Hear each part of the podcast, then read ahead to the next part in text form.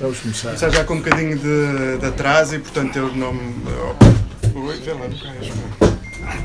não caias, não valerá a pena alongar muito com apresentações, toda a gente conhece toda a gente aqui. O Cipriano, aliás, é um habitué aqui na, na Tigre de Papel. Os seus últimos livros foram todos apresentados aqui, felizmente.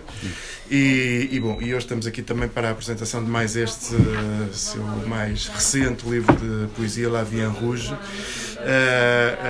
uh, sobre o qual depois falará também o Paulo, o Paulo Sucena. E, e creio que o Cipriano depois também dirá alguma coisa no, no final. O, o Cipriano, quando propôs fazer aqui a, a, a apresentação do livro, propôs-me não só fazer esta abertura de, digamos assim, de Cicerone, de passar as palavras e de, de, de começar, a, de começar a sessão, mas uh, propôs-me também que dissesse, de, de, eu que era este o termo, duas ou três coisas sobre o livro. Duas ou três coisas não são muitas coisas e, portanto, uh, acho que consigo dizer duas ou três coisas, embora tenha ficado um bocadinho à rasca, porque é um. Falar sobre poesia para mim é uma coisa relativamente complicada, isto é, nunca sei bem o que é que é dizer além de algumas banalidades. Uh, e, e, para dizer banalidades, se calhar não, não, não, não valerá muito a pena, não é? Uh, isto é, eu, uh, o modo como leio, como leio os textos, de, os textos poéticos é bastante diferente do modo como leio outro tipo de textos e daí também considero que a, poesia não é, exatamente, não é, não, é, exatamente coincidente com a literatura e nem, nem, nem se esgota como, como género literário, é?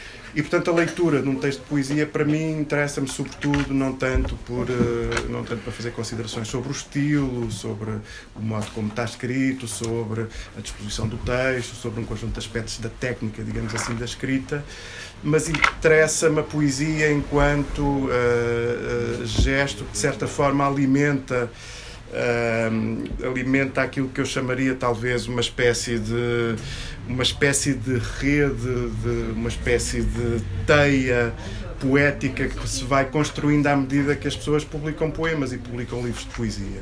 Portanto, o que me interessa nos livros de poesia é perceber de que modo é que este livro se liga, se uh, dialoga, se integra naquilo que é o conjunto dessa teia poética que vai sendo vai sendo escrita, vai sendo publicada, vai sendo dada, digamos assim, à estampa, dada à leitura dos leitores.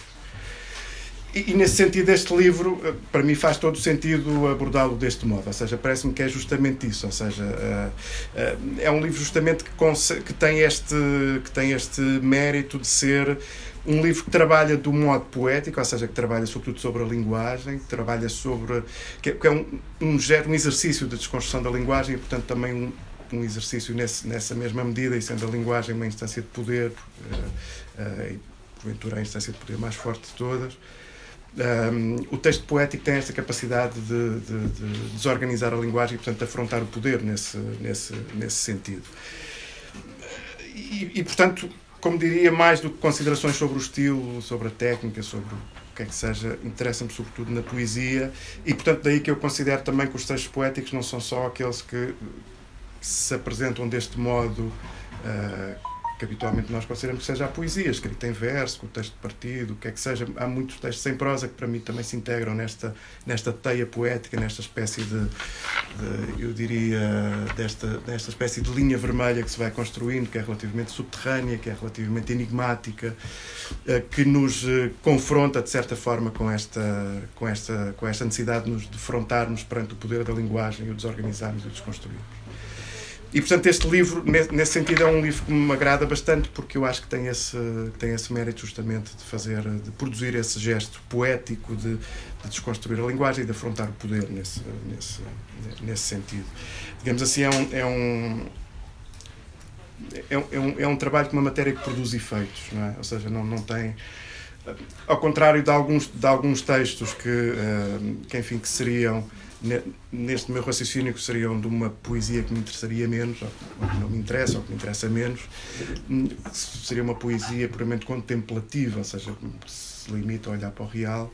Esta é uma poesia que intervém sobre o real, é? Portanto, e nesse, e nesse, nesse sentido é uma espécie de, de, de, matéria que produz efeitos, é? O que também é interessante, sendo o Cipriano um médico, portanto, a matéria com que ele trabalha produz sempre algum efeito. E, portanto, também tem interesse esta esta, esta, esta ligação.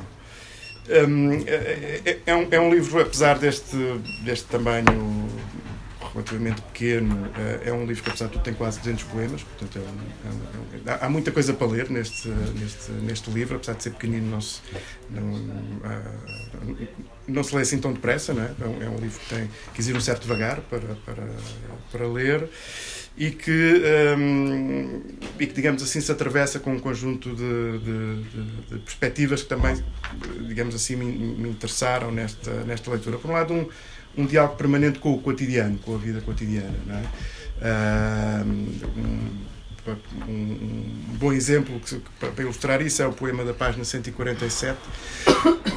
Aliás, essa é se calhar a única crítica que eu tenho a este livro é o, é o, o tamanho dos números das páginas. É, para mim, que sou um bitosga, é difícil ler, chegar, conseguir ver o número das páginas. Pronto, mas esta acho que é mesmo a 147 em que, em que o, o poema falta, fala de uma, da, da, mão que vai tendo dificuldade em escrever. Não é?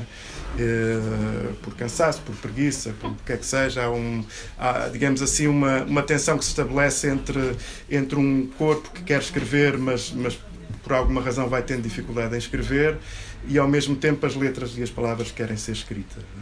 É? Um, e, e, portanto, tem esta dimensão também da, desta ideia da poesia que é escrita com o corpo, não é escrita apenas com, com a, digamos assim, com, com, com, como se fosse uma espécie de, de, de, de lampejo que, uh, que, que, atravessa as mentes mais criativas ou mais geniais, não é nada disso, é um, é um, é um gesto puramente corpóreo. Que é de, portanto, aqui há, há um poema que é olhado a partir da capacidade da mão escrever, escrever o seu próprio poema. É? Mas além destes, destes diálogos com o cotidiano, há também um, uma, diálogos com uma série de referências, seja de outros poetas, de outros artistas, etc., o que certa forma sublinha esta coisa que eu tinha dito anteriormente, de ser um livro que se integra perfeitamente nesta teia poética que vai sendo construída por, eh, por, pelos muitos poemas e por muita poesia que vai sendo escrita. Por exemplo, uh, as referências à Alma Mahler e ao Gustavo Mahler e ao Gropius num, num, poema da página 63 ou o poema sobre o poeta Rui Nofli na, na página 24 mas muitos outros, muitas outras referências vão aparecendo ao longo destes, uh, destes poemas.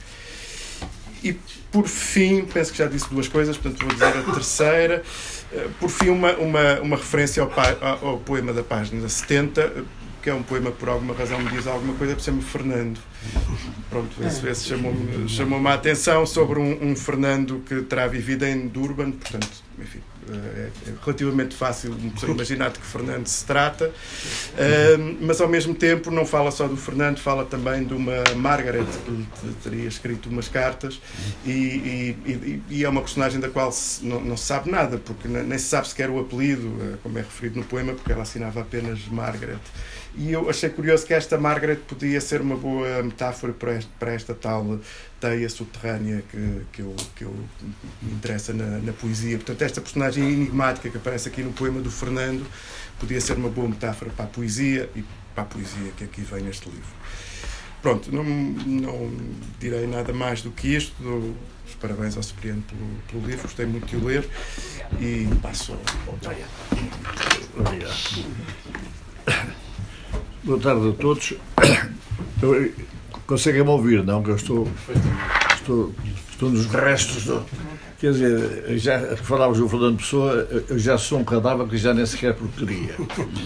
Eh, estou aqui aflito de dores. Se me perguntarem como é que eu escrevi este, este, este texto, não me perguntem. Eu próprio não sei. Era como eu tinha na cabeça, era escrever e quando já não aguentava mais as costas, fazia piscinas na minha casa de um lado para o outro, aquecia e escrevia mais um bocado. Era, mas eu vou gastar menos tempo. Eu vou gastar menos tempo. Eu vou, eu vou dizer. Uh, aquilo que me parece. Me pareceu que é uma proposta de leitura, porque este livro é extremamente. Este livro permite muitas leituras. Muitas. Muitas. Eu fiz aquela que, que a cabeça e as dores e noites sem dormir me deixaram fazer. L'Avion Rouge, de Cipriano eh, Justo, Humus 2022. Este é o primeiro livro que apresento em que começo por pedir licença ao autor para usar, por um só momento, outro título. Apenas dos breves minutos em que tento formular uma proposta de leitura de L'Avion Rouge. Não por não considerar o título original como um magnífico rechado. O pedido para considerar o livro La Vie en Gris, em cinzento, prende-se com o facto desta expressão permitir sublinhar uma das mais importantes linhas de sentido que percorre esta obra de Cipriano Justo. Refiro-me a uma insufismável disforia que perpassa pela sua temática e pelos personagens que, direta ou indiretamente, adquirem inequívoco relevo no enunciado de muitos poemas desde Luísa, António uh, Q, Beto, Baltazar, por vezes parece um alter ego do poeta, as velhas mulheres solitárias, Mosca Rosa, que falava com os jacarés, Alma uh, Mahler, apresentada sob uma forma muito pessoal e de algum modo perifrástico, como acontece com o andaluz Picasso, o Fernando, que é o nosso Pessoa, ou Ângela, que salva a ousadia, se pode confundir com a companheira do grande poeta Carlos Oliveira, ou de Jordano Bruno, queimado na fogueira da Inquisição por respeito pelo seu próprio pensamento, ou Garcia Lorca, cujo sombrio assassínio e a cor e o canto da sua poesia se entrelaçam num poema de Lavion Rouge. Estamos, portanto, perante um livro de exigente hermenêutica, que impõe uma leitura extremamente atenta, não só por ser, em muitos passos, de cerrada interpretação, como também pelo assumido uso que Cipriano Justo faz das perífrases e da descontinuidade dos versos e também pela variedade semântica nunca totalmente desvelada com que o leitor se confronta, quer com atitudes, personagens internas ou sentimentos. Logo no primeiro poema, um dos mais bem conseguidos, de L'Avion Rouge, Luísa, personagem do enunciado que informa o poeta quando este chegou à sua casa ter sido camponesa e fornece dados que permitem ao sujeito poético escrever, cito, Luísa, noutros tempos, deixava umas finas folhas de papel espetadas nos ramos dos sobreiros e só depois se juntava aos que nesse dia iam ter direito a viver. Fim de citação. Este enunciado põe-nos perante palavras com contornos, do ponto de vista histórico, clandestinos, que podiam ser os sinais secretos, aquelas finas folhas de papel, que informavam alguém de alguma coisa. Mas às perifas já referidas juntam-se muitas outras no, no âmbito da situação social, da pobreza, do desemprego, da solidão, dos lugares, das luzes e sombras da vida. Tudo o que Cipriano Justo escreve, e nisso reside a notável originalidade de L'Avion Rouge, é profundamente elíptico, a que se juntam surpreendentes fechos de poemas. Poderia encher páginas com exemplos, mas vou-me quedar por alguns que são inquestionavelmente reveladores do meu gosto pessoal. Atentemos na multiplicidade de sentidos do poema Multimati. Cito: Multimati ainda hoje é uma lenda. Só deixou um livro escrito. Eu, o povo, diário de um guerrilheiro. Multimati era também de muitas falas, talvez para esconder quem era, de onde viera, dizia-se de Inhaminga e um dia regressara porque o coração já o tinha dado. É o único caso de alguém que viveu os últimos tempos sem coração. Multimati Barnabé João foi assim que disseram para pôr na célula de nascimento. Eu não estou a ler os poemas, estou a ler só certos poemas, não é mais é que isso aí. E agora um pouco desse admirável poema sobre a solidão, rematado com uma fina e amarga ironia. Cito: Não tenho biografia, disse-me eh, Jane. Aquilo era uma rendição ao tempo passado a subir a mesma escada e a usar a mesma chave para abrir a mesma porta. Jane passara a maior parte do tempo entre decisões e contradições, sem tempo para olhar quem chegava, lhe deixava uma carta debaixo da porta e lhe, e lhe prometia um abraço da próxima vez. Foi isso que Jane me quis dizer, enquanto a meia torrada ia desaparecendo com a chegada da noite. Fim de citação. A disforia de que já falei reflete-se também nas circunstâncias sociais, como no poema é dividindo em partes desiguais. Cito: É dividindo em partes desiguais que o que que que há é dividindo em partes desiguais que o que há fica mais bem dividido. Disseram-lhe que eram sequer assentados, erectos, respirando o ar que lhes estava destinado, que alguma coisa havia de acontecer. Assim ficaram todos estes anos, imóveis, quase pedras encostadas umas às outras, sem que alguma vez a sentença tenha sido declarada. e dada por fim a acusação de deambularem pelas ruas onde se encontrasse um abrigo para passar a noite. Fim de citação. Diria que o sofrimento flui pelas páginas de L'Avion Rouge, mas sempre próximo da corajosa frase de Romain Roland, cito, sofrer ainda é viver. Arriscaria por isso a afirmar que o grande tema desta obra é a vida e as suas tremendas complexidades, algumas traduzidas em excelentes metáforas. Cito: Nesse ano ninguém dormiu, até os cães andavam agitados. Outras traduzidas em sombrios versos, como no poema Viver do que te dá sombra. Cito: Viver do que te dá sombra, se possível na extremidade da sombra onde ficou o cheiro de quem lá viveu a vida toda. Esse deixou-te ocupar o último metro que lhe restava para acordares quando a madrugada ainda se cobria com a sua pobreza. Fim de citação. June é outra vertente disfórica. Cito o final do poema. Esse era o seu último hábito. Ainda se lembrava, porque dizia, era a única ocasião para quebrar a última melancolia que estes dias lhe traziam. Mas ficava por ali, não fosse alguém acusá-la de desânimo, o que na verdade sentia. Fim de citação. Porém, em L'Avion Rouge também encontramos momentos positivos e até a cintilação da beleza que o mundo por vezes nos oferece. No poema Esperar encontramos a recusa da inanição. Cito: Esperar é um modo de nada fazer. Não tem um nome. Tira o casaco arregaça as mangas e dá por terminada a espera. Fim da citação. No outro poema, o sujeito de enunciação confessa que, cito, a beleza do estreito de Messina afogava a palavra. Fim de citação. Verso que adquire todo o seu relevo se nos lembrarmos do poema Escrever, que termina assim: Escreve, se não o fizeres, apareces morto no dia seguinte. Fim de citação. E seria justo, porque a beleza se deve escrever sempre mesmo que momentaneamente fiquemos sem palavras. L'Avion Rouge foi escrito no avesso da obra de Spinoza, Ética Ordine Geométrico Demonstrata, ou Ética Demonstrada à maneira dos geómetras. Na verdade, a orientação do livro de Cipriano Justo parece ser a dispersão, mas não é uma obra esparsa, no sentido de desordenada, porque é possível enlaçar as suas diversas, as suas diversas vertentes. Abordo agora uma dessas outras vertentes, a que poderia chamar lugares, sendo obrigatório dar prioridade ao lugar de nascimento do poeta. Cito: A casa dos meus antepassados fica num lugar feito de pedra. Muitos vieram do, do outro lado da fronteira para juntarem tradições. Vieram porque a pedra era da mesma dureza e por isso não estranhariam a crueldade imposta pelo granito para criar os filhos. Fim de citação.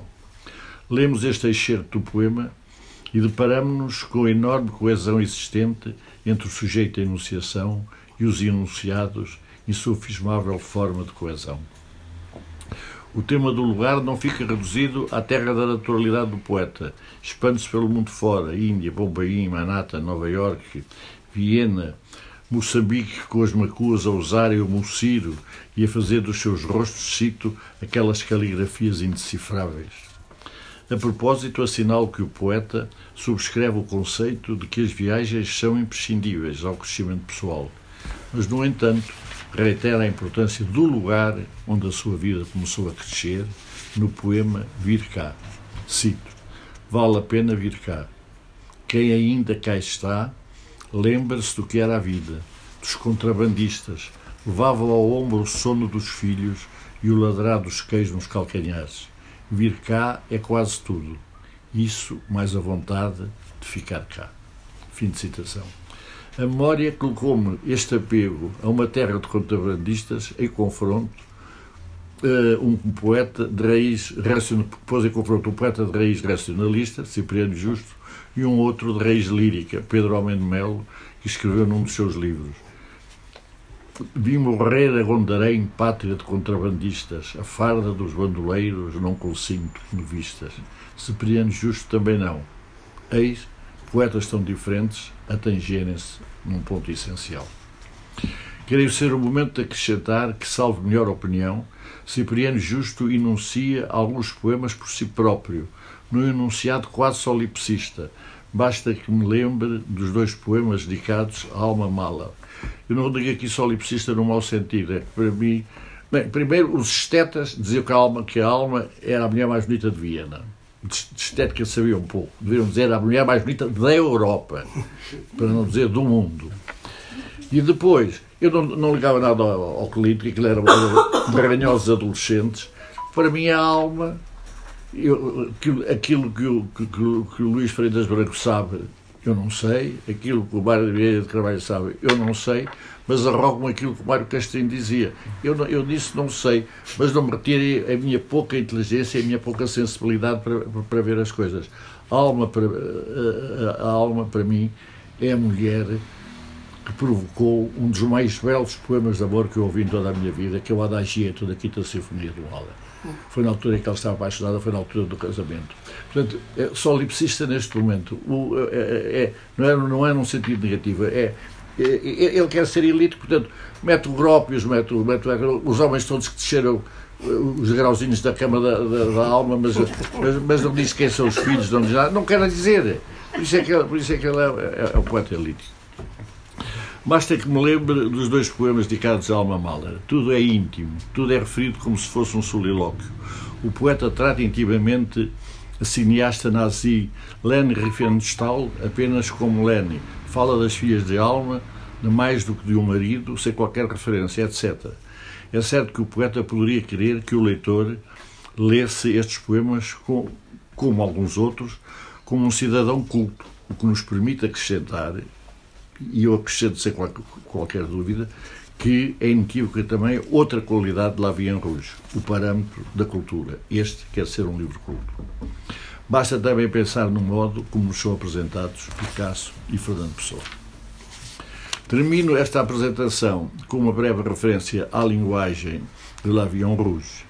O aspecto mais importante é o modo como o poeta transmuda palavras do cotidiano em palavras que adquirem o segredo da poesia, que neste livro se revestem frequentemente de contornos de insurreição, que por vezes é obscura, outras vezes dotada de uma luz chegante. Todavia, o certo é que Lavion Rouge nos escancara os desconchaves do mundo umas vezes e outras nos faz mergulhar nas águas turvas da realidade que nos cerca. Cipriano Justo é um poeta que se abre ao mundo e deixa que alenta livremente nas suas palavras. Daí a dificuldade que temos em afirmar que esta proposta de hermenêutica é a verdade de Lavion Rouge. Nisso também reside a sua riqueza, a par do que gostaríamos de chamar a substância da vida. Vou concluir as minhas palavras com uma sugestão. Leiam Lavion Rouge duas vezes e ficarão mais perto de Roland Barthes quando um dia ele escreveu Le plaisir du texte.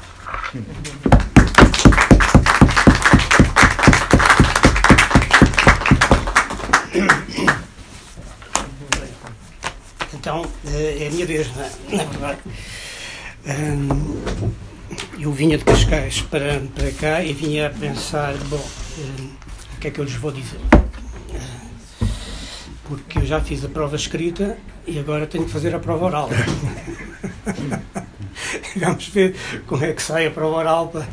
Uh, que é sempre mais, para mim isso foi sempre a mais difícil, foi, foram as provas orais. Ainda que numa passagem, eu não, não digo isso no, no, livro, numa passagem que eu uma passagem de um exame que eu fiz, o exame da quarta classe que eu fiz em Climane, todos sabem onde é que é Climane, presumo, não é? Em Climane, um, o, exame não, o exame não foi escrito, foi só oral. É? E, portanto, fiquei aflitíssimo, mas, enfim, por obra, eventualmente por obra do diabo, para lá conseguir, lá conseguir passar e fazer o exame. Bom, mas isto para dizer o quê? Para dizer que, eh, como, como certamente digamos, inferiram, Uh, o título é retirado, naturalmente, do, do Ladien Rose. É? Portanto, isso é, uma, é, é, é, óbvio. E, um, e o Ladien Rose uh, provavelmente também devem estar, penso que estão lembrados, ou têm presente, que foi cantado pela primeira vez e composto, e composta a canção, em 1947, pela Edith Piaf. Claro, isso também, digamos, todos sabemos que, era, que foi Edith Piaf que a cantou pela primeira vez e depois foi por aí fora. Bom, em 1947, provavelmente o La Vie en Rose, quando foi escrito nessa data, não foi por acaso que o compositor lhe chamou La Vie en Rose, porque estávamos no pós-guerra. É? E, portanto, havia toda a expectativa e toda a esperança de que daí para a frente eh, La Vie fosse rose. É? E, eh, de facto, durante uns, umas largas dezenas de anos, para alguns, para alguns, La Vie foi en. É? O que se passa é que, passados essas muitas dezenas de anos, e digamos, e falando de há três, quatro, digamos, para não irmos mais longe a esta parte, a vida deixou de ser, de ser em rose e passou claramente a ser em rouge. É? E em rouge, na, digamos, no significado, no, no significado da ira, de, do zangado. Ou seja, ficamos, a partir de uma certa altura, mesmo aqueles que tiveram uma vida en rose, digamos, passaram a ter uma, vida, uma rouge. E passaram a ficar estar, digamos, muito zangados. E, eh, à exceção, digamos, à exceção de uma pequena grupo social, digamos, temos atualmente milhares, milhões de pessoas iradas e zangadas com o que lhes está a acontecer na vida. E por isso eu pensei que hum, havia que dar voz, digamos, a esta estas largos, estes largos milhares, milhões de pessoas que estão, que veem a sua vida feita aos pedaços é? e procurar em 172 short stories, porque são short stories, claro, são. Short stories, de alguma maneira, de alguma maneira transpor para estas 172 short stories o que foi La Vie en Rouge para alguns e também o que passou a ser La Vie en Rouge, digamos, para os atuais, para os atuais, para quem, para quem a vida, digamos, durante largas décadas foi, digamos, foi cor-de-rosa. Ora bom, portanto, esta foi, de alguma maneira, se quiserem, a gênese, a origem uh, da minha escolha, uh, digamos, do título, do título do livro, que, ao contrário de muitos títulos que, digamos, que eu seleciono entre as várias hipóteses, foi um, não esteve logo na gênese, no princípio digamos, do livro, e eu, digamos, devo dizer que quando começo a escrever um livro, geralmente começo pelo título, porque pelo título dá-me, no título está a síntese daquilo que eu vou escrever. E, portanto, sendo aquilo a síntese do que eu vou escrever, o que vai acontecer daí para a frente é a demonstração, digamos, daquela síntese. É o desdobramento, digamos, daquela síntese. Que pode ser, digamos, mais ou menos longa. Neste caso foi de 172, 172 short stories. E este título veio, digamos, eh, isto foi publicado em julho digamos, andou por aí, começou a andar por aí em julho, e o título, o título foi encontrado por fevereiro. Não foi por acaso em fevereiro. Não estejam já a pensar, a ter outros pensamentos sobre, sobre o 24. Não, digamos, não teve nada rigorosamente a ver com isso, teve a ver com o facto de uh, eu ter lido, digamos, estar a ler o livro, E da leitura do livro ressaltou-me claramente o L'Avion Rose da, digamos, da, da, da Edith Piaf. E eu disse, bom, fica L'Avion Rose. E ficou L'Avion Rose, disse ao editor, um, essa faltava, a única coisa que faltava era o título, o título vai ser este. Pronto. E ficou L'Avion Rose. E penso que faz todo o sentido, de facto, o Lavi, digamos, o título, o título do livro ser L'Avion en Rouge, porque há aqui uma dupla, se quiserem, há aqui uma dupla leitura, digamos, do Ladien Rouge. Porque o Ladien Rouge significa claramente um, o que, em que a vida, em que é que a vida se transformou, digamos, para todos nós, mas significa também um,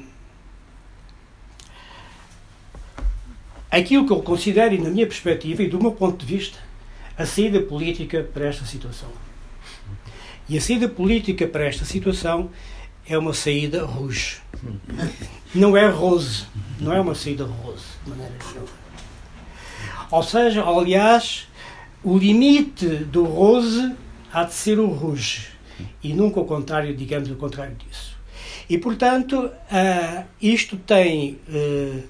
Tem um significante, o rouge tem um significante e tem também um significado. E foi esta um pouco este exercício que, digamos, que levou a que uh, o, título, o título fosse este. Bom,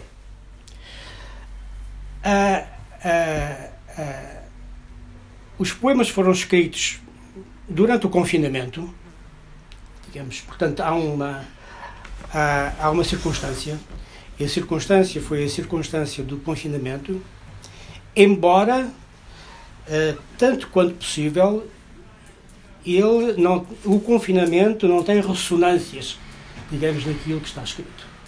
É como se esse confinamento não fosse, digamos, não, não, não, não estivesse implicado uh, no tratamento que eu fiz, de, digamos, dos textos e das matérias dos textos, afinal de contas.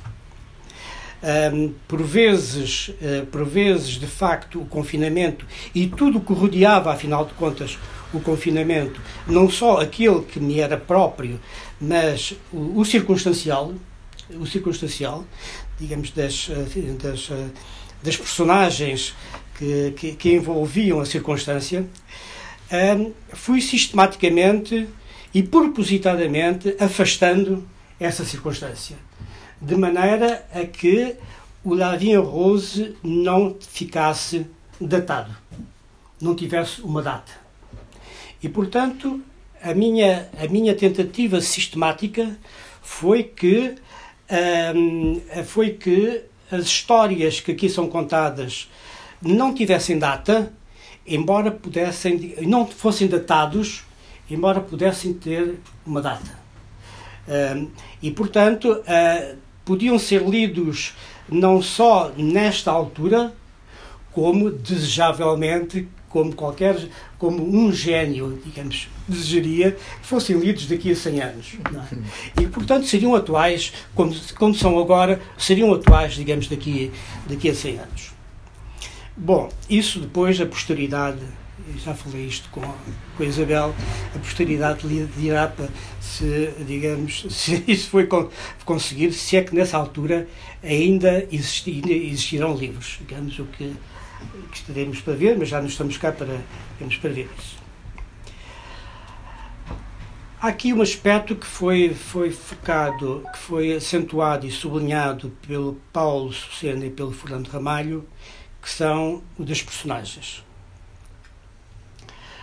estas personagens, as personagens ou, perso, ou personagens incluídas em poemas não é inédito em mim. Já noutros, noutros livros existem personagens nomeados ou não nomeados, mas eles estão lá.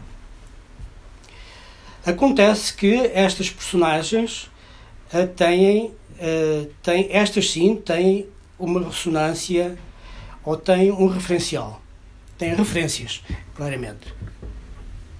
E não só, claramente, aquelas que são óbvias do Fernando e da Alma, do Fernando Pessoa e da Alma, e da Alma Mahler.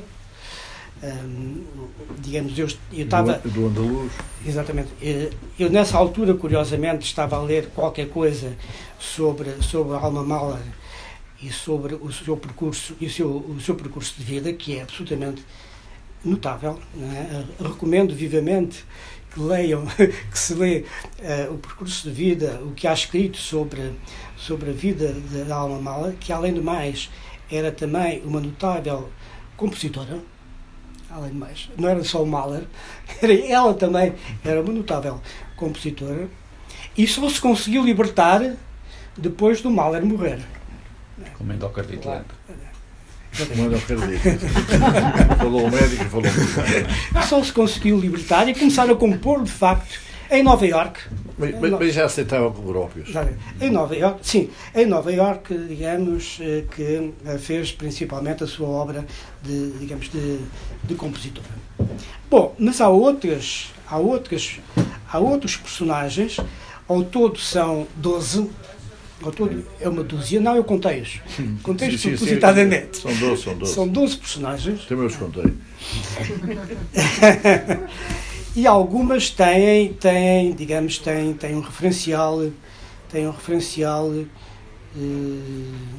enfim, não sei se não será um, não será um referencial óbvio, mas a Jean, a Jean, não sei se, se, se quem leu o livro eh, viu ali algumas coisas sobre uma, um personagem, não, um personagem real, não é um personagem cinematográfico neste caso. Tem a ver com a Jean Seberg, não é? e portanto tem a ver com, o- com o Le Fou, Pierre Le Fou, não é? E, portanto, esta personagem do Jean, digamos, remete muito para Seberg, que foi uma personalidade, uma personalidade política, inclusivamente, uma personalidade política, digamos, notável, no, digamos, nos anos 60, nos anos 60. Há um outro, há um outro personagem que, eh, que eh, eu lhe chamei o Jules, e o Jules, digamos, também remete para, neste caso, para uma personalidade, para uma personagem, neste caso uma personagem, eh, digamos, eh, cinematográfica, é? que tem a ver com o Julie Jim, é? que ele tem a ver com o Julie Jim, ahm, que, como são lembradas, que estão, estão lembradas, é um filme absolutamente notável, de um triângulo amoroso, não é? Uh, que, uh, feito naquela época, dos anos 60 também, penso que é dos anos 60, era, digamos, quase um escândalo. Não é? E obviamente que aqui, eu, digamos, fazer uma descrição de um triângulo amoroso era uma banalidade. É se eu que descrevesse. era uma clara banalidade. O que, foi, o que, digamos, me permitia a mim foi ir buscar, digamos, uh, aquela, aquela personagem e, digamos, e tentar enquadrá-la tentar enquadrá-la na atualidade, mas com a ressonância, com a ressonância, uh, com a ressonância daquela, digamos, uh, daquela altura. Bom, um, uh, deixa-me ver aqui. Um, o Multimati já aqui, digamos, já aqui, já aqui foi, foi, já aqui foi referido. O Multimati é o pintor, é o pintor António Quadros, digamos, que também, também digamos, conhecem, não é? Tem muitos nomes, tem muitos nomes. Diz? Tem muitos nomes. Exatamente, tem, tem, digamos, tem o Gravatos, tem uh, o João Pedro Gravatos Dias, é o António Quadros, é o Multimati uh, João Barnabé, digamos, e por aí fora, que eu conheci pessoalmente e de quem, de quem fui amigo. Tem pinturas no, no Palácio da Loucura, na República de Coimbra. Sim, pois. E que, digamos, e que conheci em Moçambique e de quem, digamos, de quem, de quem foi amigo, e que esta, esta inclusão do Multimati uh, foi uma homenagem que eu lhe quis fazer. Esta foi claramente uma homenagem, porque ele era, era uma pessoa, uh, era, e isso eu posso dizer, era uma pessoa genial. Essa era uma pessoa genial claramente, não é? E portanto permito-me, digamos, permito-me dizer isto e, uh, e ter, digamos, e ter claramente a convicção de que ele era uma pessoa genial.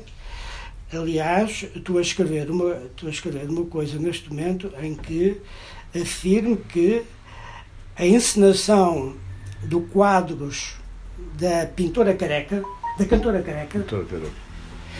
Presumo, eu não, não conheço muitas encenações, é? mas presumo que foi a melhor encenação da cantora careca. E que foi num lugar, digamos, lá longe, na altura desconhecido, que ninguém imaginaria que iria ser encenada a melhor encenação, para mim, da cantora careca, que foi em Lourenço Marques da altura. E, um, e uh, uh, portanto, nós temos o António Quadros, o Mutimati na poesia, temos o Mutimati, o António Quadros na pintura, temos o Mutimati, o António Quadros na, digamos, na encenação e em todas estas coisas ele, de facto, era genial. Portanto, hum, era, digamos, hum, ele já não está connosco há quase 40 anos. Hum, por falar, falaste em coração, não foi? Endocardite lenta. Miocardite? Endocardite. Endocardite. O Mahler tinha uma doença traumática da, da válvula. Exato. Aliás, o, o Quadros uh, morreu com infarto de miocárdio, então, digamos, uh, nos anos 80, no Porto. Eu no ainda Porto. estive com ele no Porto. É? Nessa altura estava, estava no Porto. E em que, permitam-me dizer-vos isto, em que ele, ele convidou-me para a casa dele, ele vivia, tinha uma casa na, no Supé do Caramulo, e ele fez um almoço absolutamente notável. E, aliás, eu não conhecia os, os seus dotes, os seus dotes culinários, mas fez um almoço em que uh, tinha, tinha, tinha à minha espera uma galinha, fez uma galinha, uma galinha numa panela, e depois ele tinha um, uma, uma, casa apalaçada, mas em grande degradação, e com, digamos, e com um capim alto já, digamos, né? naquilo que havia de ser um jardim. No jardim tinha um capim. E portanto, e nesse capim ele tinha, nesse, no meio desse capim ele tinha, ele tinha cristas de galo. Todos sabem que de galo. E então ele fez, eh, fez uma galinha, digamos, refogada, e depois meteu-lhe lá para dentro cristas de galo e depois meteu-lhe mais lá para dentro umas ervas e depois serviu aquilo, pá. E estava bom. E estava bom. Portanto, experimentem as cristas de galo. que, digamos, foi um almoço absolutamente inédito, não é? Que eu, digamos, nunca, nunca repeti esse, esse almoço. Digamos, não sei se existe em algum, em algum menu, mas eh, agora as, as ervas é que eu não sei bem o que era, eventualmente era capim. capim. capim, capim, capim. Eventualmente era capim, mas não, mas não sei. Bom, mas a coisa funcionou, pá, e digamos, e, e, e tudo bem. Pronto, é para dizer que, eh, isto a propósito, que eu não me, falo, não me farto de referir ao António Quadros e não me farto de referir, neste caso não me referi a ele, mas ele, existem várias referências. E eu digo agora também nas, naquilo que estou a escrever, procurem em sub, naquilo que escrevo, em sub, subtexto, já não é, em sub, não é só em subtexto, tem que ser já em sub-subtexto, está lá sempre o Carlos de Oliveira. Dizem que eu desconfio que a Ângela que era a mulher do Carlos Oliveira. É. A Ângela, digamos, a Ângela foi a maneira de eu, a maneira de, de, de fazer uma referência ao Carlos de Oliveira. Também lhe chamei grande poeta, ninguém o lê. Exatamente. Mas é um dos maiores poetas portugueses. Não, claramente é o poeta de, de, da, da, segunda, da segunda metade do século XX. É o Carlos de Oliveira, para mim. Para mim. Embora, embora eu tenha muito apreço, simultaneamente, tenha muito apreço pelo Herberto, realmente tenho muito apreço pelo Herberto, e por vezes fico entre fico ali no meio entre os dois é Herberto ou é Carlos? Mas uh, normalmente eu pendo digamos o pêndulo o meu pêndulo vai sempre para o Carlos de Oliveira. E o do Herberto também. É? e o do Herberto também ia. Porque porque ele digamos, ele começa no turismo, começa no turismo, que me foi oferecido pelo, pelo Knopfli, curiosamente, e é uma primeira edição, atenção, e é uma primeira edição, não está à venda. Não está. Não está, não, não está. e é uma primeira edição. Está no uma... trabalho poético. Está na coletânea do trabalho poético. Está? Acho que sim. Eu, eu, digamos, eu tenho separados, não, não tenho trabalho. Ele gostou muito. E, digamos, e a evolução dele é desde o turismo até à micropaisagem. Não é? Então, micropaisagem é do lado esquerdo. Exatamente. E podemos dizer que entre o turismo e a micropaisagem vai um mundo, digamos, vai, digamos, um exercício, um trabalho, vai imenso trabalho, imenso suor, mas, digamos, hum, eh, eu não direi que tenha muita imaginação, porque eu não digo que aquilo é imaginação, aquilo é trabalho, claramente sobre, é trabalho sobre as palavras. Aquilo é o trabalho sobre as palavras. É?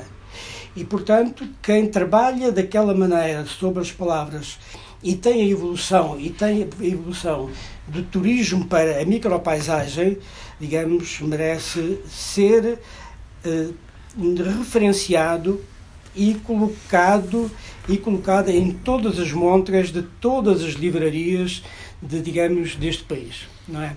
E ser lido e fundamentalmente ser lido, que era que é que é fundamental. Pronto, eh, basicamente era isto que digamos que, que eu vos queria que eu vos queria dizer algumas neste caso algumas inconfidências do trabalho do trabalho do trabalho de mão do, do trabalho de mão da, da, oficina o que é que está na oficina o que é que passa pela cabeça pela cabeça uh, digamos do, do, carpinteiro e pela cabeça do carpinteiro relativamente a esta a esta digamos a este livro foi digamos foi foi isto eu devo dizer que hum, isto para finalizar propositadamente que quero agradecer e dar um abraço ao, ao Paulo Sena e ao Fernando Ramalho por terem aceitado um, por terem aceitado ler o livro e pronunciarem-se sobre o livro. Quero-vos agradecer, digamos, aos meus amigos terem-se deslocado à jaula do tigre para ver, para ver como, é que, como é que ele estava, para ver como é que, como é que ele estava e, e, e muito obrigado. E, e, pronto. E era basicamente isto. Muito bem. Eu a sair, agora a seguir, digamos. Eu, eu, eu já, eu já tenho. Eu, eu já tenho. Obrigado.